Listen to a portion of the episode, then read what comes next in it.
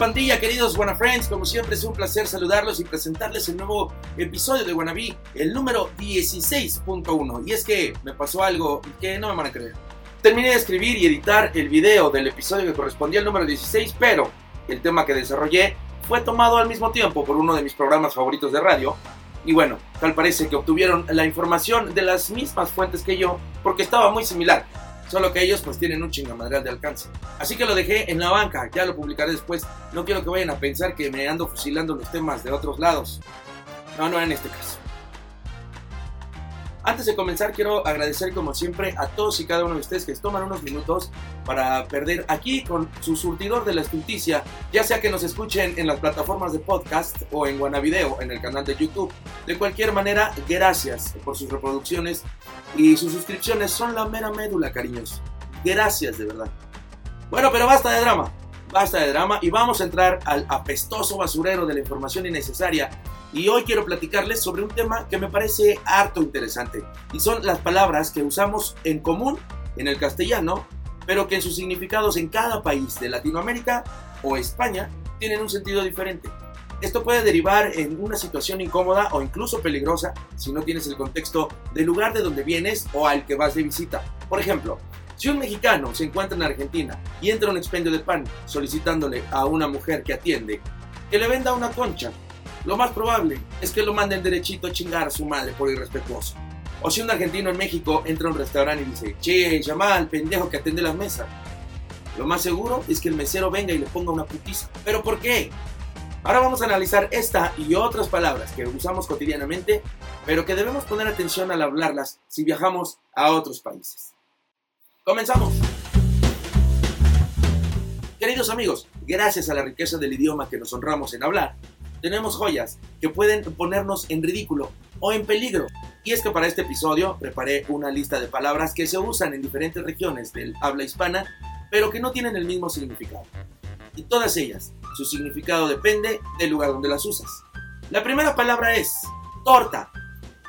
Si pides una torta en un restaurante, obtendrás algo completamente diferente dependiendo del país en el que estés. En países como España o Argentina, te darán probablemente un bizcocho, dulce o más o menos parecido a un pastel de cumpleaños.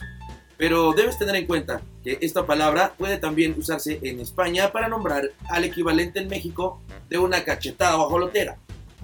En algunas regiones españolas la palabra torta también hace referencia a todos los tipos de pan redondeado y plano que se elaboran sin utilizar levadura. En México, sin embargo, te servimos un pan partido a la mitad preparado parecido a un sándwich o que puede estar relleno con ingredientes varios, dulces o salados.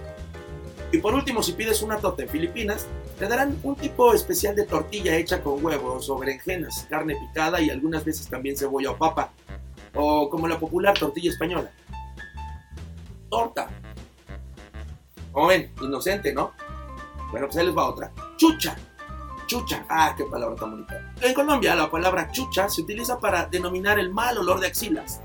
En cambio, con ella en Argentina se refieren al órgano genital exterior femenino y es usada de forma similar como un insulto. En Chile, la frase está a la chucha se utiliza para decir lo que en México conocemos como está hasta casa de la chingada. Ojo con esto que los argentinos tienen una fijación tremenda por llamar a la genitalia femenina de maneras diferentes y con palabras muy similares a las que utilizamos en México, pero que no significan lo mismo.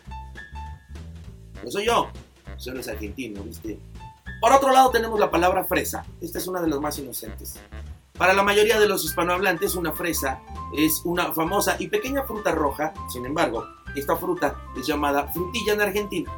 La palabra fresa es utilizada en México para referirse a la típica persona joven, superficial, egocéntrica, vanidosa, de familia adinerada, por lo que pues posee una connotación negativa. Lo opuesto de fresa podría ser naco. Y naco, que es el término peyorativo del argot que hace referencia a la gente maleducada y con mal gusto. Fuck it. Luego viene banqueta. Banqueta también es de mis favoritas, sobre todo cuando hay cerveza.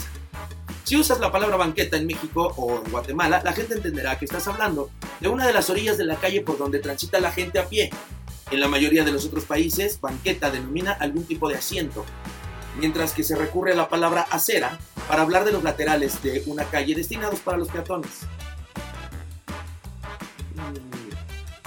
¿Qué me dicen de coche?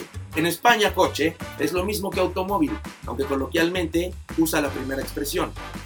En cambio, en Guatemala, coche es un término de jerga que sustituye la palabra cerdo y en Chile puede también ser usada para denominar al carro para bebés. Por cierto, hay diferentes formas de llamar a un automóvil en los distintos países de habla hispana. En México, la gente dice coche o carro. En Colombia y Venezuela, carro es el término preferido, mientras que en Argentina, Chile, Uruguay y Perú prefieren decir auto. Ahora, piensa en la palabra chucho y dime qué es lo primero que te viene a la mente. Chucho, sí, chucho. Yo vengo del centro del país y en el centro del país Chucho es el diminutivo de un, del nombre de Jesús. Pero en un momento voy a entrar en ese detalle. Antes quiero decirles que en la mayoría de los países donde se habla español, Chucho es el término utilizado para denominar a un perro sobre todo si es mestizo o callejero. Pero en algunos lugares también significa temblor, sobresalto o escalofrío, producido por la fiebre o el miedo. En América Central, chucho significa mezquino o tacaño y puede también usarse para referirse a un delincuente o a una persona poco fiable. En Latinoamérica es igualmente un término del argot que sustituye al porro. Chucho significa asimismo frío en Argentina, cárcel en Chile y en México denomina a una persona lista y competente. Por último, aunque no menos importante, Chucho también es el nombre hipocorístico que se usa en algunos lugares para llamar a las personas cuyo nombre es Jesús. Por ahí hubieras empezado. Ahora bien, guagua es un término de jerga referido a un niño pequeño, un bebé en el español común. No obstante, en el Caribe y las españolas Islas Canarias, los autobuses con una ruta fija también son denominados guaguas. En México no significa ni madres, a menos que cambiemos la acentuación y entonces tendrás una onomatopeya.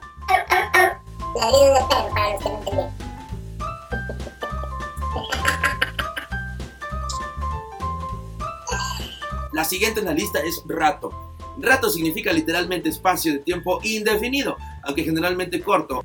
A pesar de ello, este término es usado de forma indiferente dependiendo del país y por este motivo las cosas se complican. En México significa periodo de tiempo muy corto, mientras que en España es más largo e incluso puede tratarse de un rato bastante largo. Joder, tío, ¿por qué sois tan complicados, hostia? La siguiente palabra es mona. Mona es el nombre que recibe en español una simio hembra. Esta palabra, sin embargo, posee significados adicionales en los que diferentes países de habla hispana. Por ejemplo, en España, los adjetivos mono y mona se utilizan para referirse a bonitas y delicadas cosas, así como hermosos bebés o chicas bellas. En cambio, en Colombia se utiliza para decir que una persona es rubia o blanca. Por último, en Venezuela, esta palabra se emplea para hablar de chicas presumidas o presuntuosas. Pero en México significa nuestra siguiente palabra es buzo. En el español común, un buzo es alguien que se mantiene sumergido en el agua, respirando mediante determinados aparatos. Sin embargo, la palabra buzo tiene otros significados en Argentina. En Argentina es una sudadera. En Chile y Costa Rica son unos pantalones deportivos. En Guatemala, este vocablo se usa para referirse a quien es muy bueno haciendo algo. Y entonces llegamos a Concha, esta deliciosa creación de nuestros panaderos mexicanos. Para los que no saben, en el mágico México gastronómico tenemos una extensa variedad de panes que tienen una tradición milenaria. Entre esas delicadas piezas culinarias está la concha. Yo puedo hablarles de pan por ser gordo, me valen madre. Soy experto en pan. Se nota, ¿no? Sin embargo, en Argentina todo cambia porque concha es un término coloquial que se usa para referirse a la vagina. Así que ni se les ocurre pedir una concha con nata, porque seguro les llueven los vergajos. Déjate de joder, boludo. En el mismo país, perdón que sea tan reiterativo entre España y Argentina, pero ¿a poco no les mama la manera tan peculiar que tienen los habitantes de estas naciones para insultar? Es una maravilla. Ya hablaremos de eso en otro episodio. Ahí me lo recuerdan, güey. La deliciosa cajeta, que yo amo la cajeta, me la puedo tragar a cucharadas. ¿La escucharon argentinos? Argentinas, ¿la escucharon? La deliciosa cajeta que me la coma cucharada. Es cierto. En México, aquel dulce de leche que originalmente era creado a partir de la leche de cabras en sus diversas modalidades, como la cajeta quemada, envinada o cualquier otra de las que se les pueda venir a la mente. Pues adivinen qué país tiene una connotación a la vagina y de paso hacemos una rima. Pues obviamente es Argentina, boludo, vamos, carajo. Pero además la palabra cachucha también tiene este significado genital. En México usualmente la cachucha la usamos sobre la cabeza. Acabo de decir. ¡Pendejo!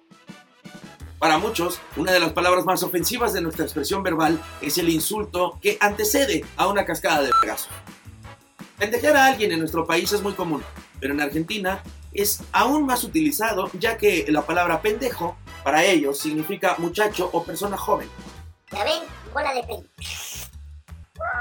¡No se crean! Esas son algunas de las palabras que compartimos como idioma, pero no en significados. Espero que algo de este pastel de información infecunda les sirva. Así es como hemos llegado al final de este episodio número 16. Yo me voy, pero antes de despedirme, quiero invitarlos a que se suscriban al canal de YouTube, activen la campanita y ya que estén por ahí, regálenme un pulgar arriba. Se los recompensaré con más Wannabe para todos.